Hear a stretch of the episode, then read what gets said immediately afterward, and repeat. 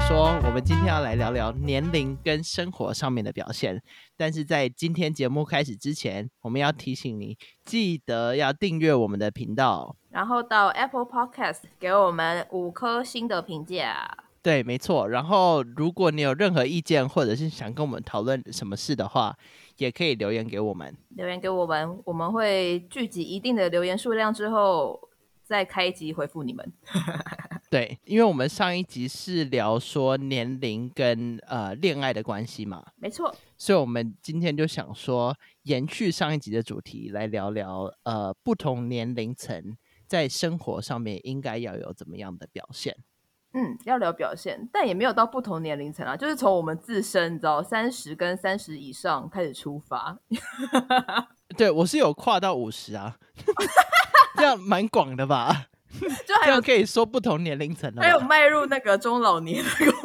对啊，没有了。我觉得呃，在亚洲比较传统的观念里，好像呃，你到了三十，然后你就要开始思考说，迈入一段稳定的关系，或甚至成家，然后你也要有一份就是相对安稳稳定的工作。我觉得那算是比较上一代的观念跟想法。我觉得就是，尤其是在亚洲，要有稳定的工作，感觉上好像真的非常非常重要。对，人就是所谓三十而立嘛，你又要成家又要立业，就是这其实莫名来说，其实也算是一种压力啦。但是我觉得在我们这个时代，我们有可能太多斜杠的机会，或者是对工作的选择其实很多，然后就业环境也非常多元。就像我自己好了，我也不是一个稳定的坐在办公室的上班族，可能在成家或是找一段稳定的关系，在我的生活中，可能它的顺位就会被我往后挪了。对啊，而且现代人的基本的学历比较高嘛，嗯，那如果你看以前，如果他们高中或者是大学毕业，嗯，那你从二十二岁到三十岁，你其实有八年的时间可以去计划成家，或者是谈恋爱，或者是这些事情。但是如果现在你读到硕士、博士，有些人三十几岁博士也还没读完，这样，所以我觉得这个时间、这个 timeline 就会被 push 到晚一点点。对啊，所以所谓三十岁该有的表现，你觉得呢？我觉得哦三十岁，我之前有看台湾的新闻啊，有人说三十岁之前要存到第一个一百万嘛。是不是？我之前有看到啊，我觉得好像是五年前的新闻吧，我想。所以现在是要存更多还是？没有吧？谁谁有办法存到啊？除非你就是有一份可能真的基本收入还不错的工作，嗯，才有机会。就是你可能住家里，然后也有一个稳定然后好的工作，对啊，然后也没有买房子，也没有买车，对啊，了解。因为我之前给我自己三十岁的目标，就除了。结婚什么之类的，实质上的目标，我是有觉得说，我三十岁之前要存到一百万。哦，可是我觉得这是比较物质上的一个一个目标啦。对，但是也是比较能，就是说我这个目标有达成的这种，就是不是那种对对看就是看得到目标，对对。然后结果为了后续人生的目标，这一把也就一把烧掉了，已经烧掉不止一一百了。那你觉得心理状态上呢？就是你从三十或者是三十以上，你觉得那个心态的调整，或者是面对人生到了一个中年，可能最辉煌的黄金年代，你觉得会有什么应该要的表现吗？或者其实这个框框应该是要被打破的？呃，我觉得这个框框是应该要被打破的，嗯，但是不代表这些框框没有它自己的意义在。就是呢，我觉得三十岁其实就是你应该要有一定的生活基础吧。嗯，就是你可以赚到你需要花的钱，这样，然后你不需要依靠其他人，然后你也有多余的，不管是时间还是金钱吧，去做你想做，然后是有挑战性的事情。就是可能比较上一代的所谓的三十而立，三十之后，他们可能还是在工作或是。呃，为了家庭在事业上打拼，他们可能少去了，像是你刚刚说的，有多余的时间或者多余的金钱，想去做自己喜欢做的事。那呃，可能到我们这个时候的三十，可能就会变得比较像我努力赚钱，但是其实有一点像是为了满足我自己吗？还是怎么讲？嗯，对对，我觉得就是我们这一代的想法，可能是觉得说，我们赚钱是为了我们自己，至少目前来说，嗯，就是可能是你自己想要生活过得好一点，或者是想要买什么东西这样。但是我觉得，就是你到了一定的年龄，很重要的一件事情是，你要有办法判断事情。对，就是呃，就是你要对事情有想法。这个想法不代表你的想法一定是对的或者是错的，但是我觉得有想法是一件很重要的事情。没错，就是我觉得是一个你持续有在用你大脑在思考的。就是你要一直给你大脑思考的时间跟机会。比如说，我看我们的父母那一代，他们可能真的就是上班下班，然后回家煮饭。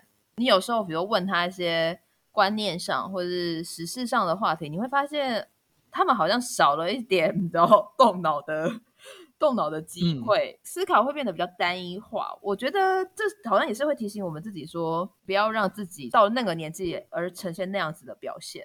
对，但我觉得，因为生长的背景不一样嘛，以他们以前来说，他们可能觉得说，你知道，赚钱养家是最重要的。嗯，那其他事情就是他们也没有多余的时间去管。嗯，那时间久了之后，也不会想去管这些事情。哎，你帮我把那个感觉默默骂爸妈的事情圆回来嘞。哦，真的吗？对啊，你整个很会圆呢。我孝子啊。没有啦，我是觉得说，因为我们成长的环境其实是大部分啦，就是你生活上面是不用担心钱的，就是你不会饿到啦。对啊，对啊，对啊，对，所以吃饭这件事情对我们来说是理所当然的。但是我觉得以上一代来说，他们可能生长的环境没有那么好，对，所以在想法上面真的有差很多。但我觉得，就你说的成长环境，就是有一些可能跟我们呃同一个年龄层的人。就是出社会一阵子了，我也不知道那是僵化还是你知道，可能在公司行号中那种被社会化或者是被制约的一种思考模式。对我知道你讲的这个，就是其实很多坐办公室的或者是公职人员，嗯，都会有这种呃，算是问题吗？因为嗯，你可能坐办公室坐久了。然后你做事情是需要有一定的顺序，嗯，或者是你每天在做的事情其实大同小异，对，所以你已经找到一个很好的方法，是可以很快速的做事情，对。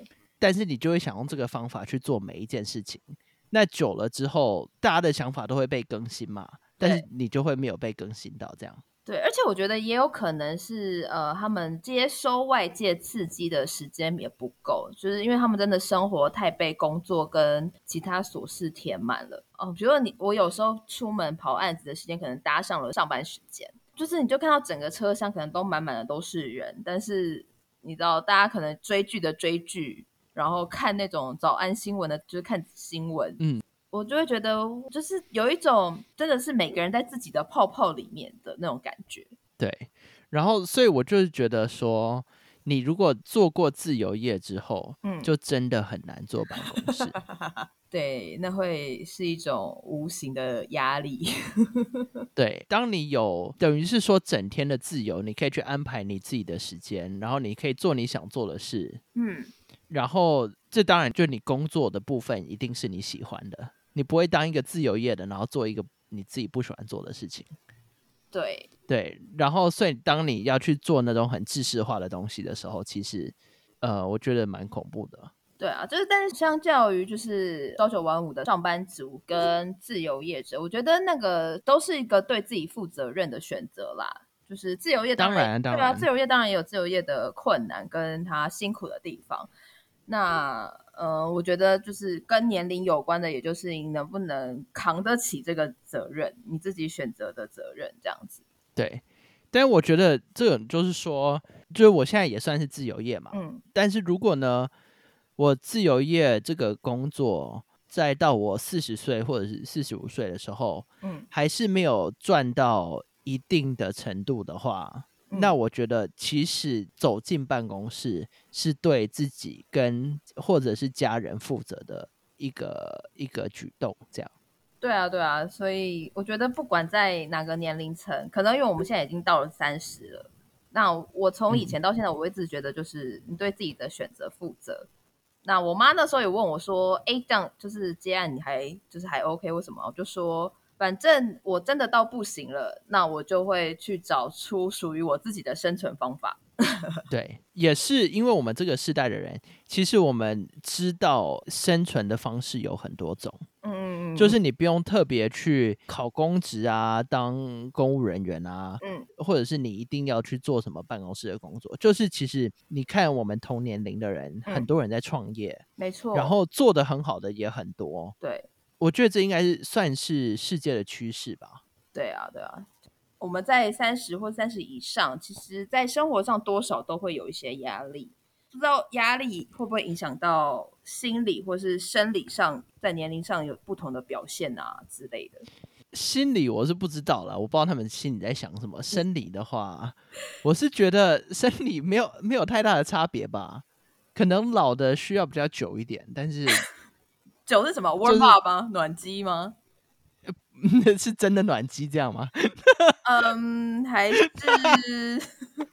不知道啊，你自己说的啊，做成这样。没有，我是说，就是过程要久一点，因为你知道用久了之后没有那么敏感。等一下，我觉得有点切的太快啊，太快吗？我刚本来想说是前戏还是什么，就是你知道暖机暖久一点。对啊，但是我不知道是不是真的暖机耶。那不然你讲的暖机是什么车吗？没有，我以为你说暖机是鸡鸡的鸡鸡啊。没有啊，我只是想说，这种压力的表现，你觉得不会影响到生理上他的，比如说各种表现哦，我不只是呃性行为上啊，有可能你知道落发或者是落发一一定会吧？我觉得就是压力大的人。呃，看你怎么样自己去排除压力吧。有些人运动啊，然后有些人很需要给自己一个安静的时间，或者是怎么样。但是我觉得，就是因为现代人压力很大嘛，所以现在那个心理医生才都不会没工作啊。其实看心理医生没有什么羞耻的吧？对啊。哎，我跟你讲，我去年十一、十二月的时候，嗯，在我工作的那个地方，嗯，我就不要讲嘛，嗯。就是有遇到种族歧视这样，嗯嗯嗯，然后呢，我就跟算是我老板吵架这样，嗯，那时候我压力超大的，嗯，因为可能一半也是因为待在家里吧，对，然后另外一半就是整天被他搞这样，哦是哦，对，然后那时候压力超大的，嗯，那我就一直做噩梦，嗯，然后后来我就去看心理医生，嗯，对，然后看了。哎，两个月吧。但是现在就其实你自己也也有调整过来。嗯，对，我觉得可能是因为第一次遇到这样的状况，嗯，然后嗯不知道怎么处理。哦，对对，然后所以我觉得看心理医生没有什么好，呃，就是没有什么不好启齿的啦。他就真的很正常，就跟感冒一样啊，你感冒都会啊，虽然我感冒是吃成药啦。所以那个，所以压力大就是吃安眠药这样吗？嗯，没有，我们我们还是要鼓吹正确的观念，就是去找专业的人士来解决自己的问题。我觉得是非常正常的事情。对对，嗯。然后我觉得有时候其实找心理医生，其实比找你朋友讲还要好。当然，他们有专业的训练，跟他们能够引导你，让你自己舒服的方法，我觉得很好。对对对对。而且找你朋友讲，有时候他们可能会因为他们是你朋友而偏袒你在一些想法上面。嗯。但是其实你找心理医生，他们可以很准确的跟你说出问题的症结点，然后让你去想一些事情。对，而且我看过一本书，就是因为在美国，其实心理智商是非常非常 normal 的事情。对，非常，尤其在纽约这么压力大的城市，就是好像走没多久就可能有一个心理智商的 studio 之类的。对，其实在我老公就是搬离开美国之前，我们要远距之前。其实我们有找了一个，就是算是心理智商吧，婚姻智商吗？他算是他有做婚姻智商，有心理智商，嗯，然后但他就是做那种 couples therapy，嗯嗯嗯，OK，对，然后在我老公走之前，我们也找他咨商了两个月，这样，就等于说准备，对，然后所以所以这样就变成说，我们分开的那时候其实是很很 smooth 的，就是都没有什么问题，我觉得这样很好哎，对。就是你至少让这个压力，就是你们有找到解决的管道，但我相信很多可能 couple 遇到问题，或者是就是自己一个人，可能你到四十岁，你你有很庞大的生活压力等等，你遇到问题，但是很多人是选择逃避的。对，嗯。但是我觉得有时候遇到问题的时候，其实很难去面对，因为你知道那个问题已经在那边了。但所以很多时候是你要在问题发生之前，就是事情还都是很好的时候，去找心理咨商师。嗯，就是预防胜于治疗啦。对，谢谢。对。刚刚我们有讲到，在心理上的问题，我们可以寻求可能专业的咨询，但是也有一部分人可能是因为他的这种压力而影响到他的生理表现。对我是真的没有遇到需要吃药的，或者是生理上面有问题的。他们遇到可能是他们遇到我吧？对，都热情，大家都没问题。对，就每天那个国旗歌都在昂扬。对，我休息的超好哎。真的超强的，遇到问题就来找我，没有啦，现在不行了啦。但是我觉得，就是成熟一点的人，嗯，有成熟的好处。就是呢，你遇到年轻一点的，嗯，他们可能很急着想要结束这一切。哦，是哦，简单讲就是自己爽到就好了。哦，对，但是你遇到比较有经验的，或者是比较成熟一点的人，嗯，他们可能会很顾虑你有没有也在享受这件事情。哦，就是有没有在在乎对手的感觉啦。对对，所以你觉得就是年龄差的表现是这样？对，当你这件事情做久了之后，嗯，你就已经不是在管自己有没有开心这件事情，是要大家都开心这样。哦，就是求气氛胜过于效果。对对对对对，OK。然后听过朋友的故事，我觉得在道德上是有瑕疵的。怎么说？年纪大概是四十以上。然后他们在配偶关系中，我也不知道，或者是生活上的压力，可能会导致某一方的状态不是太好。嗯，对，我觉得这在压力大的时候是有可能的。嗯，然后就有像是向外寻求协助的感觉，但那个协助应该算是 illegal，you know？哦，就他还是在一个婚姻的状况，但是他向外寻求协助，然后老婆不知道这样。嗯，maybe。我不知道这种的刺激，或者是你知道，就是对他的生理上是会有什么协助？就是你如果已经在一段关系里面，不是你自己爽就好啊。所以，嗯呃，你如果真的需要帮忙，就是你老婆还是要知道吧。或者是你想要找另外一条出路的话，嗯，就是我觉得骗人还是不好啦。嗯，我觉得那会不会是一种刺激感？就是你知道做错事的刺激感跟新鲜感。嗯，这种一定是有的。嗯，但是这个不是一件好事啊。对了，当然不是一件好事，但是在于那个现在台湾的通奸除罪化，这种你知道拍了阿是唔烫行哈。对，然后所以你说你那个朋友啊，那个男的，嗯，他就是在家有问题就对了，就听说是，然后出来就生龙活虎这样。出来，我们是没有聊那么细啦，但好像状态正常。哦，哎，你怎么知道的？啊，就我朋友说啊。哦，对啊，总会你知道。哦，哎，那我跟你讲，你那个朋友一定超有成就感的，人家在家里出不来，然后在外面就这样放烟火。是哦，好像要帮他庆功一下，是不是？对，应该要帮你那个朋友庆功的，这是需要的。没有啦，毕竟你知道还是有一定的道德观。我只觉得，哎，对，但是你那个朋友不是，就是你那个朋友也没嫁嘛，然后也没有男朋友嘛，所以在他那个方面没有问题的。哈，你说在我朋友的自己的那个吗？对对对对对。哦，因为他之前也不知道这个人是有老婆的嘛。好像是，好像不知道。对，对啊，对啊。但是这个故事还是很有警示效果啦，就是。不管你在哪个年龄，然后你遇到了什么问题，我觉得如果你当下是有对象的，那你就好好的解决你们家里的问题，解决你所面对到的问题，就是祸不及他人。我只能这么说，就我也很为我那个朋友感到可惜，或者是嗯，就我觉得嗯，不要牵扯到无辜的人，这是一个你知道你在你的年纪该负的责任。我觉得这是每一个年龄层的人都应该要负的责任。对，没错。